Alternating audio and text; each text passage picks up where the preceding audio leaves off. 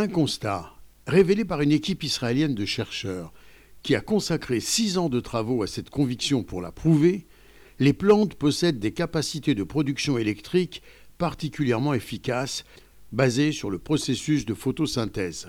Selon le professeur Jacobi, toutes les plantes vertes, feuilles, herbes ou algues contiennent de véritables panneaux solaires et savent prendre un rayon de lumière pour le transformer en un courant d'électrons le défi demeurait d'extraire ce courant de la plante. D'après ce professeur qui souligne que si pour relier un appareil à l'électricité, il suffit de le brancher à une prise de courant, dans le cas d'une plante, les chercheurs se demandaient vraiment où se brancher. Ils ont entrepris de chercher une nanoprise en travaillant sur une microalgue dans laquelle ils ont injecté à l'aide d'un bioréacteur une enzyme qui fabrique de l'hydrogène. Tout s'est alors éclairé, est-il permis de dire.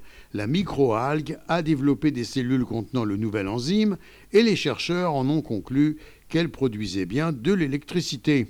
Le professeur Yacobi s'est dit convaincu qu'il pouvait s'agir d'une nouvelle ère dans l'agriculture, laquelle, après avoir permis de nourrir des populations pendant des millénaires, va peut-être pouvoir être utilisée pour produire de l'énergie.